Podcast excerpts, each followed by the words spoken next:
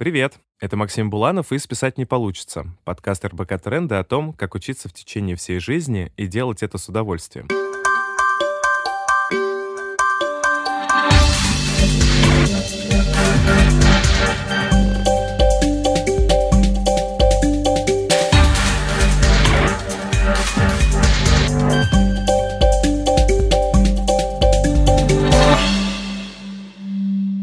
Каждый выпуск мы приглашаем гостей, чтобы разобраться в концепции lifelong learning и поговорить о том, как проектировать свою индивидуальную образовательную программу. Сегодня мы будем говорить про самоопределение и возможные кризисы развития. Являются ли они э, таким двигателем нашего э, прогресса или же, наоборот, э, тормозят его? А в гостях у меня Соня Смыслова. Соня — программный руководитель School of Education в Universal University. И Ася Соскова. Ася — профессиональный коуч. И по традиции хотелось бы задать вам такой вопрос.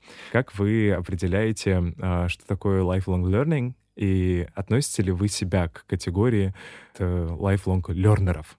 А, Сонь. Э, я, мне кажется, очень плохой учащийся по жизни, потому что, в отличие от многих людей, которые это делают э, так целенаправленно и управляют этим процессом, э, я как раз от кризиса до кризиса. Вот э, у меня такой всплеск, точка, процесс развития, поиска, э, пересборки я скорее определяю это как такую постоянную цикличность э, событий, в которых э, единственные две вещи, которые я делаю постоянно, это э, реагирую на события, то есть я пытаюсь его как-то осмыслить и отрефлексировать, э, и э, генерирую для себя эти события. Те самые, может быть, кризисы или скорее какие-то точки пересборки с плюсом или с минусом.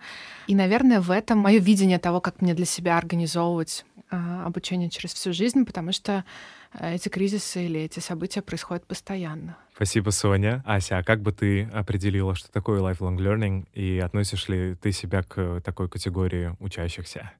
Я э, очень люблю учиться вообще как процесс, и я в этом смысле такой не очень результативный учащийся, и немножко виню в этом а, советскую школу, которая не научила, как мне кажется, применять а, знания к жизни, и я вот до сих пор учусь это делать. Я учусь как бы осмыслять то, что я учу, и затем что-то с этим делать в своей жизни. И к осознанному процессу обучения, когда я выбираю, чему я хочу учиться, я там иду куда-то учиться и так далее, я пришла, наверное, лет в 30, а, до этого я понимаю, что это было просто вот так вот, что что-то происходило, мне что-то не нравилось, я что-то меняла в своей жизни. Обычно это касалось карьеры, работы и так далее.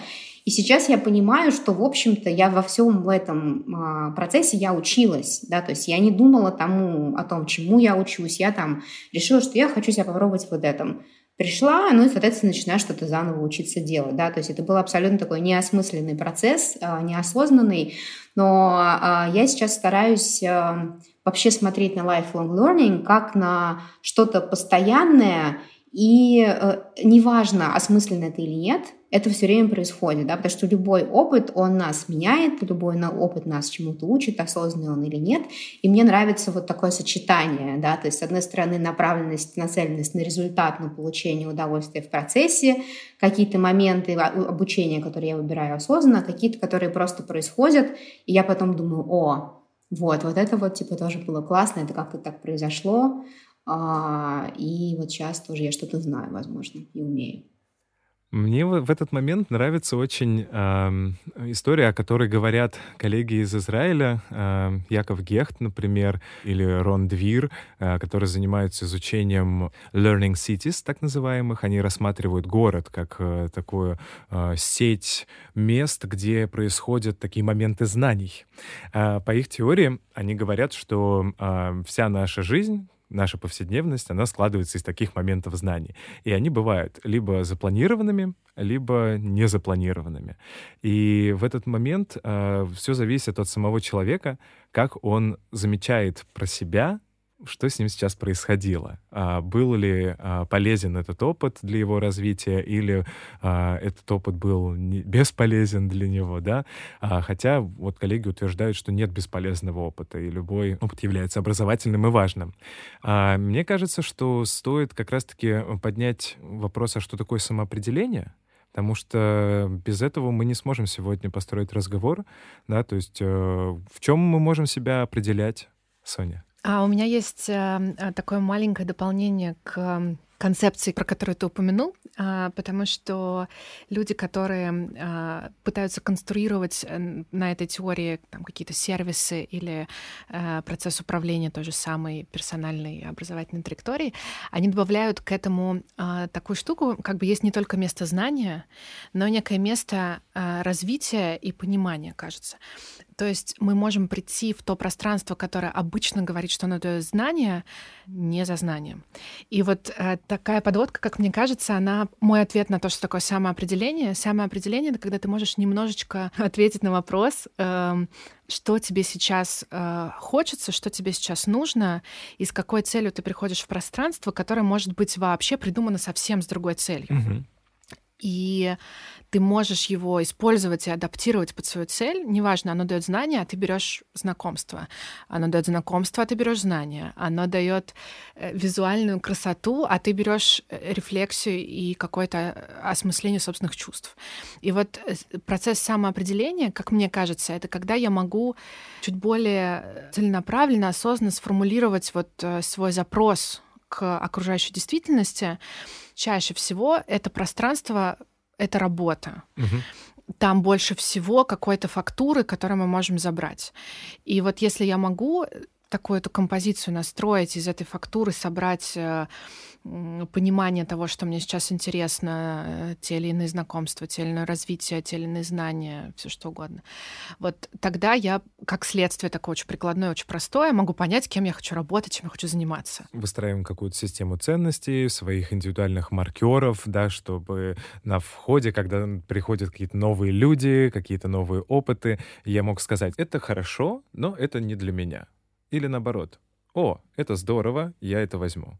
Ты про это говоришь? Я думаю, что да, да. И как показывает практика, чаще всего мы это все упаковываем в опыт уже профессиональный, в той или иной степени, и он э, вот влияет на то, чем мы занимаемся, угу. с кем мы там встречаемся и так далее. Ася, тут э, обращалась Соня к тебе в какой-то момент, да, говорила, что а, пространство самоопределения для взрослого человека — это его работа. Соглашусь отчасти, и, наверное, к тому, что сказала Сони, я хотела бы добавить, что профессиональное самоопределение в принципе подразумевает наличие свободного выбора.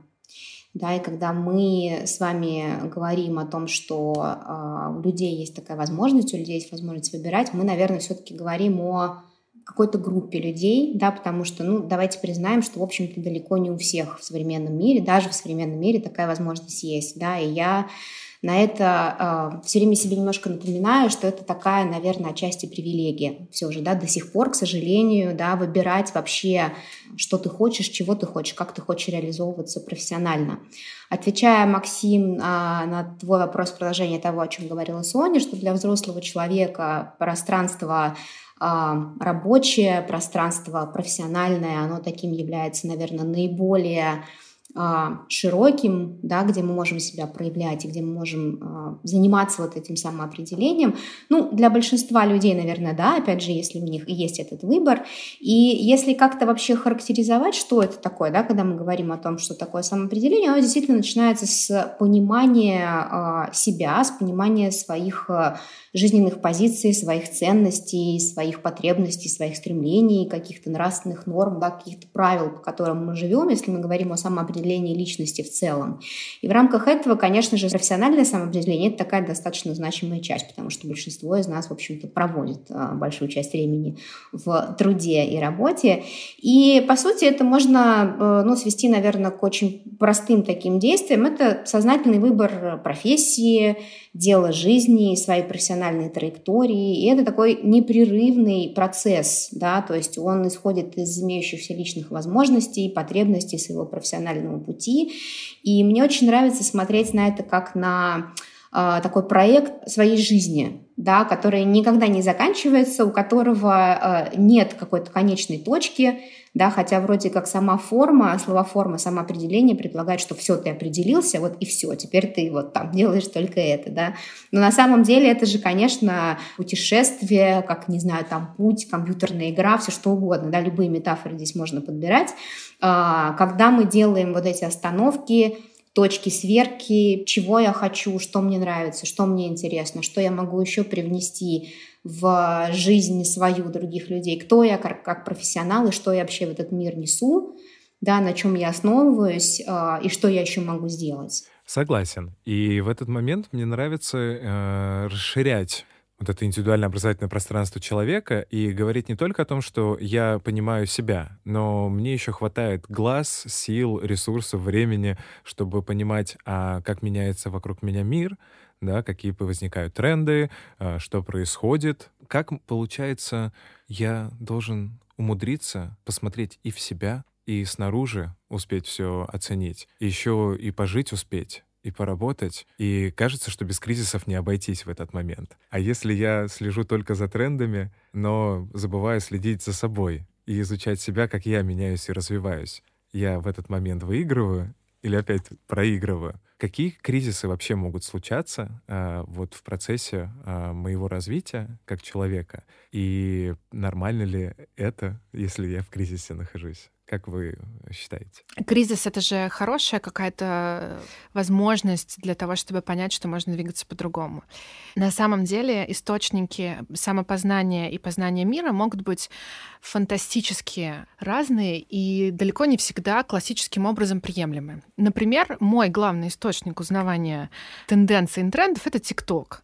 Угу. Вот э, я пролистываю ленту и узнаю все, что волнует сегодняшние 16, 17, 18-летних, про все э, там активную социальную повестку, э, не знаю, того, что происходит в городах, какие новости и так далее. И я понимаю, что любая важная новость, на нее среагирует. Это самая большая социальная сеть на сегодня. На нее там среагируют смешным контентом, не смешным, неважно. Ну, я в курсе. Мне как бы этого пространства достаточно. Любой человек, которому я скажу о том, что я таким образом э, удерживаю, скажем так, мировую повестку у себя в голове, он покрутит у виска и скажет, ну ты ненормальная. Это вот э, такая история исследовательская, то есть, наверное, про то, что хорошо бы подобрать тот инструментарий, которым будет э, максимально релевантен, э, ну, тебе лично, да, а второй пример, он такой вот про э, мой, мне кажется, последний кризис, который э, для меня стал точкой пересборки. Это когда я вдруг поняла, что э, у меня на самом деле огромное количество шор, связанное с самоопределением несмотря на то, что я там работаю в образовании, э, много работаю с какими-то новыми тенденциями, не знаю, технологиями, подходами и так далее, у меня есть э, очень э, такой внутренний стержень, который говорит, Сонь, вообще-то, если ты вот выбрала такую профессию, то как бы ни шаг влево, ни шаг вправо, расстрел. Для меня это было главное такое открытие, которое позволило дальше через этот кризис как-то пересобираться, потому что внутренне не осознавая этого, я довольно долго жила с ощущением, что раз вот так я встала на эти рельсы, надо по ним то ехать, надо по ним да. ехать. И если вдруг у меня перестает получаться по ним ехать, и мне это как-то уже не так сильно откликается, и мне не так сильно это нравится, что-то там, может быть, да, не подходит мне. Нет, надо ехать, надо себя заставить, надо там как-то найти силы. Вот раз ты начала этим заниматься, то что ж ты что, встанешь и бросишь, что ли? Как так? И это было для меня огромное открытие, такой кризис э, самоопределения, про самоопределение, mm-hmm. такой метауровень. Э, вот.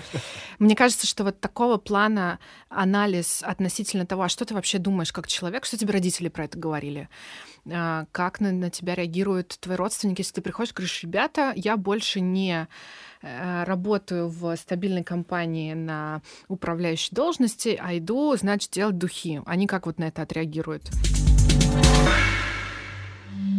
Мне очень понравился в свое время такой а, совет. А, если отнестись немножко а, к чему-то происходящему, как к такой игре, что я сейчас не всерьез все меняю в своей жизни, а я сейчас поиграю во что-то, да, и попробую там поучусь этому, попробую сделать э, что-то уже серьезное, да, то есть, может быть, даже с теми же ароматами, да, и посмотрю, а как люди вообще на это отреагируют. И здесь получается такой вопрос, то есть э, в самоопределении э, есть еще кто-то помимо меня, как и мне сейчас слышится. Есть э, реакции людей на то, как ты самоопределяешься, или же там нет никого, Ася? Там есть кто-то, помимо меня, в самоопределении? Хочу отозваться на а, твой вот этот подход про игру.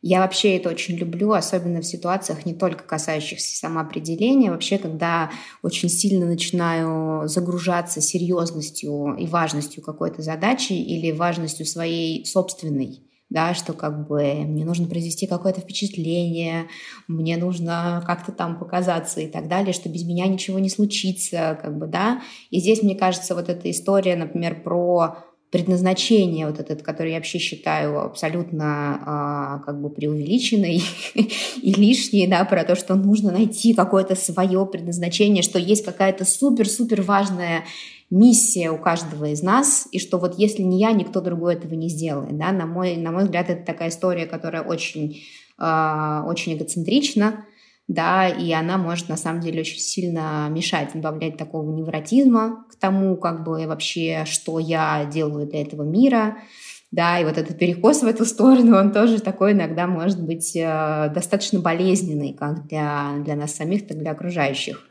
Ася, то есть э, ты придерживаешься мнения о том, что мир от нас ничего не ждет? Я придерживаюсь мнения о том, что не нужно преувеличивать свою значимость, в том числе профессиональную.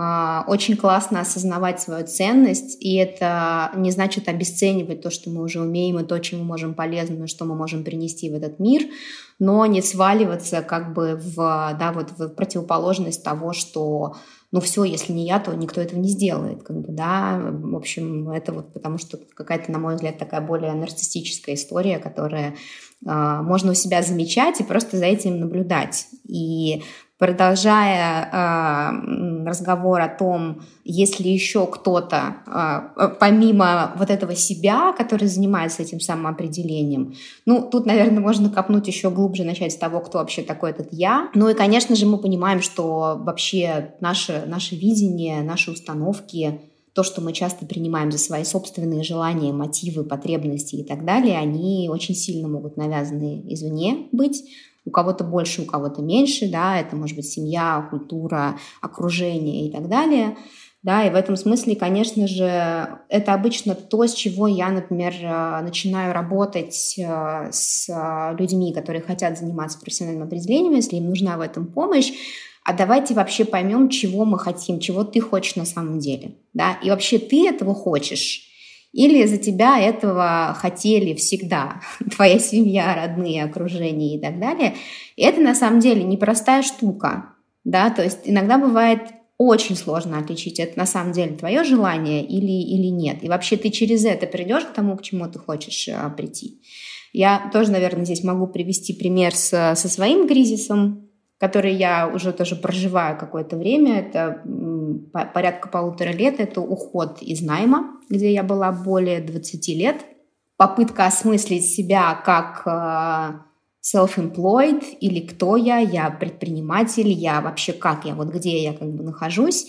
И э, только завершив эту историю, я поняла, как на самом деле для меня была значима, например, моя позиция, которую я занимала в компании. Мне раньше казалось, что вообще это ну, не, настолько, не настолько значительно, как бы, да, и вообще я к этому не привязываюсь, и неважно, что вообще, что мне дает эта позиция, но только как бы, когда эта история завершилась, я себя почувствовала достаточно нестабильно, как бы, да, я начала вспоминать, о, вот это мне там давало там что-то. И, и да, и, и кризис, конечно же, это всегда такая точка роста. А, мы говорим вот про профессию, профессиональное самоопределение, но мне кажется, что сейчас мы как бы говорим еще о каком-то, не только о профессиональном определении себя, а, но может же еще быть и творческая а, часть жизни, да, и может быть и самоопределение как родитель, да, как социальное самоопределение.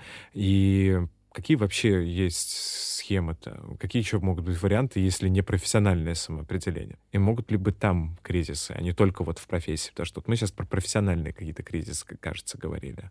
Я э, один раз э, ответила, что я очень хочу э, в качестве идентификации поставить просто хороший человек. Почувствовала на себе за последнее время, у меня часто меняется статус, и у меня уже там какой-то набор этих э, регалий. Еще так как не очень понятно, чем я занимаюсь по жизни, они все какие-то немножко странненькие, со всеми такими, значит, заковыристыми названиями.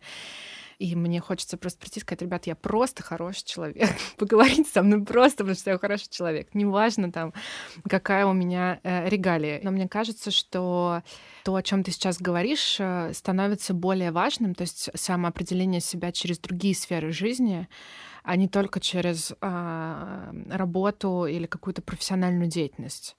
Как мне кажется, сегодня довольно важное самоопределение происходит через э, ту или иную деятельность, э, направленную на ну, там, социальную повестку, история про благотворительность, про помощь животным, про волонтерство, все что угодно. То есть какая-то деятельность, которая реализует э, светлую, хорошую часть, какую-то вот направленную на созидание. Далеко не всегда эту созидательную часть можно реализовать э, в профессии, ну, так как бы устроена жизнь, что э, не у всех есть семья, соответственно, ты не всегда можешь там реализовать какую-то свою созидательную часть. И вот эта активная деятельность, направлены на что-то такое помогающее, оно, мне кажется, сегодня а, одна из доминирующих сфер, которая самоопределяет человека. А, количество людей, которые занимаются социальной деятельностью в том или ином смысле, не обязательно только там благотворительностью, оно стремительно растет, и это нормально работать э, коммерческом секторе, в банковской сфере э, и реализовывать себя там таким образом профессионально, на выходных ехать и гулять с песиками в приюте и помогать там, значит, э, собакам, например. Мне сейчас почему-то вдруг стало сложно в нашем разговоре, э, потому что мы же говорим про lifelong learning. В каждую подводку к подкасту я говорю, что мы обсуждаем э, индивидуально образовательные программы. И в этот момент я не понимаю, в чем мостик между вот таким процессом самоопределения и индивидуально образовательной программы. То есть э, что получается? Я могу свои профессиональные обязанности, свою волонтерскую деятельность, социальные роли включать как элемент своей индивидуальной образовательной программы, и это тоже будет окей? У меня сейчас как-то соединилось э, две истории потому что кажется, что на протяжении всей жизни бывает гораздо более значимо научиться разного рода э, метанавыкам или софт-скиллам, навык э, сопереживания или навык э, там, эмпатии, или мне работать в команде, или какое-нибудь критическое мышление отлично разбивается, если ты занимаешься волонтерством, например. И, и этот тип деятельности, он не ставит перед собой четко сформулированный образовательный результат, он не расписывает тебя по часам программы, программу, и он не является курсом по креативному мышлению или, неважно, там, эмоциональному интеллекту. Угу. Но опосредованно он будет э, влиять на а, твои эти навыки, и, возможно, это такая как бы матрешка в матрешке. Ты как бы занимаешься процессом самоопределения через то, что тебе важно, и это важное развивает твои, например, мягкие компетенции, навыки. Да-да, со многим э, соглашусь, и просто на несколько моментов хочется отозваться по поводу того, что, э, ну, действительно, профессиональное самоопределение — это, пожалуй, э, одно лишь из направлений, да, в которых можно самореализовываться и через которые можно самоопределяться — а, Соня еще упомянула а, самоидентификацию.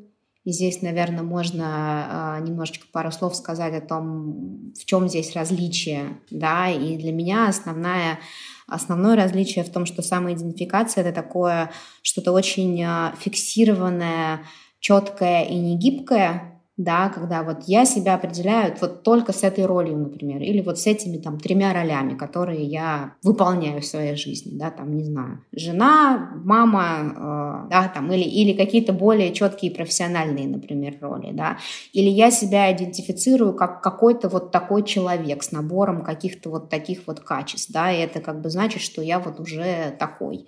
Э, и здесь на самом деле тоже кроется возможность для кризиса, как мне видится, да, когда мы слишком сильно привязываемся к этим ролям, которые мы играем, выбираем, определяем для себя, да, это дает нам поддержку и на самом деле опору в какие-то моменты, и это классно. Но как только мы э, слишком сильно к этому привязываемся, да, и в этом смысле самоопределение, оно больше про для меня про такую гибкость, да, и про возможность э, выбора вот этих э, ролей, с которыми мы себя идентифицируем, но без отсутствия какой-то жесткой привязки, да, чтобы видеть все время перспективу, чтобы видеть возможности, чтобы давать себе возможности в какие-то моменты честно ответить, а это правда то, кем я хочу быть, это правда то, что мне нравится. Короче, в любой момент, когда это начинает создавать ограничения, на мой взгляд, это мешает, да. Точно так же с самоопределением. Если мы направляем огромное количество усилий в попытке прийти к какой-то конечной точке в самоопределении, мы, скорее всего, тоже будем а, обречены на провал. Конечной точки нет,